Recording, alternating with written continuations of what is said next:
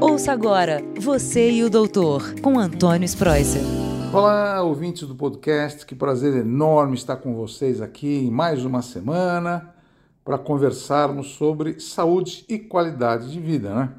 E eu não poderia deixar de falar que agora, mês de julho, em pleno vapor, né? A gente comemora também ah, o mês da saúde ocular, a saúde dos nossos olhos. E às vezes você pensa, não dá muita importância, né? A gente olha, enxerga, vê tudo colorido, bonito e tal, mas quantas doenças, quantas enfermidades que existem, a pior delas, a cegueira, que a gente não consegue ver absolutamente nada, e muitas pessoas não dão, não dão valor apropriado para a saúde ocular. Então é muito importante a gente lembrar alguns itens dentro da saúde ocular que valem a pena a gente lembrar só para saber o que é, como faço para prevenir. E é por isso que a gente está aqui, né? Fazer medicina preventiva. Bom, eu vou dar alguns nomes aqui para ver se vocês lembram e até vocês me ajudam, né? Bom, em primeiro lugar, miopia. Vocês lembram o que é miopia? Bom, a miopia é a dificuldade em enxergar de longe. Você enxerga bem de perto, você lê, tudo sem óculos, mas vê de longe você não consegue enxergar, definir o objeto. Então é muito perigoso para quem guia. Para quem vai guiar, você não está enxergando às vezes nem o farol. Então precisa tomar cuidado. Então, miopia é a dificuldade de enxergar de longe. Hipermetropia é o contrário da miopia. A hipermetropia você tem dificuldade em enxergar de perto. De longe você tem uma visão perfeita, vê tudo, mas de perto você não consegue ler não consegue ver televisão direito, não consegue ler um livro. Astigmatismo. No astigmatismo, a visão é embaraçada e distorcida. Então, tanto de perto como de longe, o astigmatismo não deixa você enxergar direito, apropriadamente. E tem a presbiopia. A presbiopia é dificuldade de nitidez sem enxergar de perto. É aquela tal da vista cansada que a gente fala, tem que pôr óculos para ler, tudo que você vai ver de perto, ah, peraí que eu vou pôr meu óculos.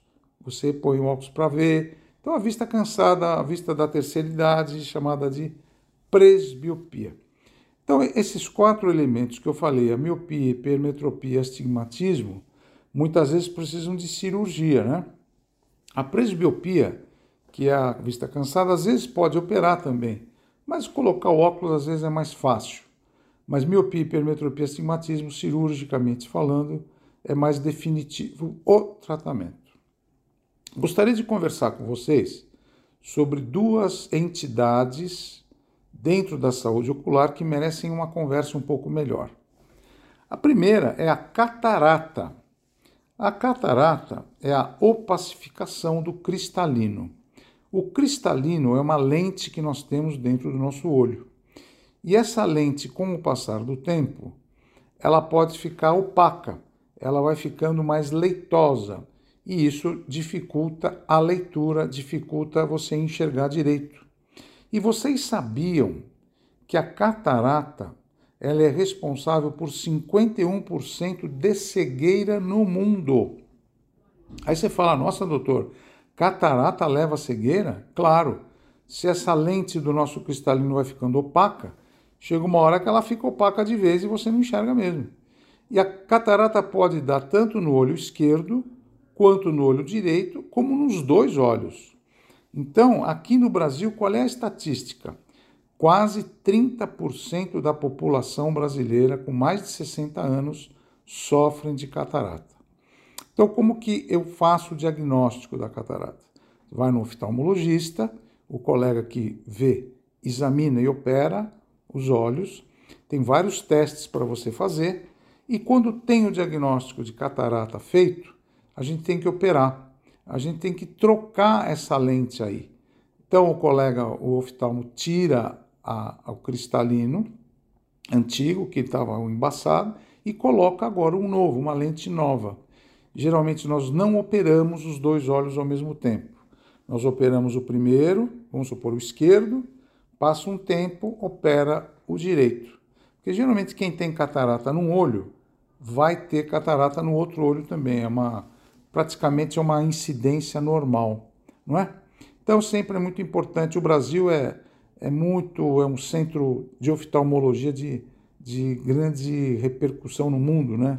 Nós temos movimentos sociais aqui, o SUS, as grandes universidades, como aqui a Unifesp, a USP, fazem movimentos para operar a catarata uma vez por ano, que operam várias pessoas ao mesmo tempo. A outra item que eu queria falar com vocês é o glaucoma.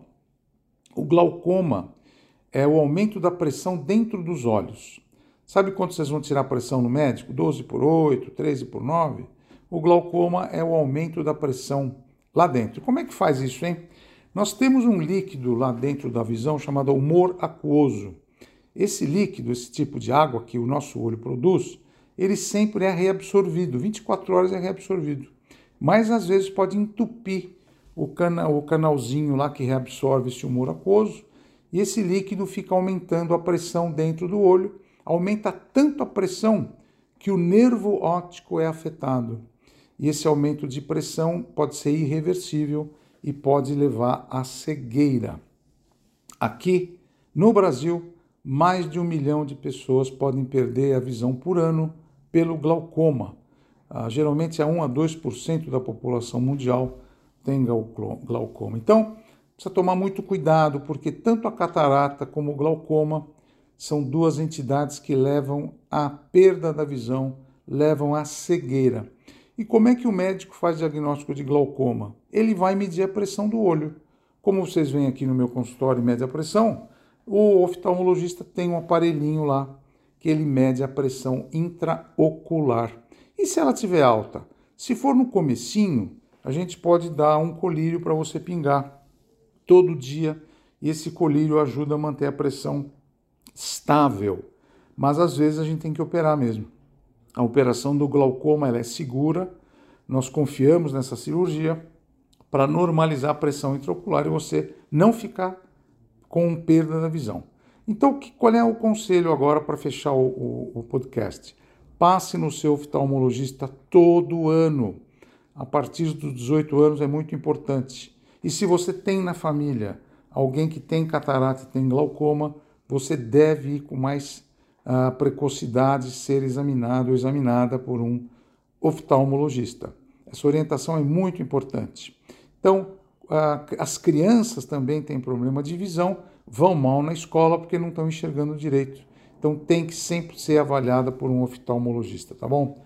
Espero que vocês tenham entendido esses pontos principais sobre a saúde ocular. Marca uma hora no seu oftalmologista. No SUS tem essa especialidade, graças a Deus. Espero que vocês tenham uma semana muito segura, feliz. Fiquem com Deus. Um abraço forte do Dr. Sproisser, hein? Tchau, tchau. Você e o doutor, com Antônio Spreusser.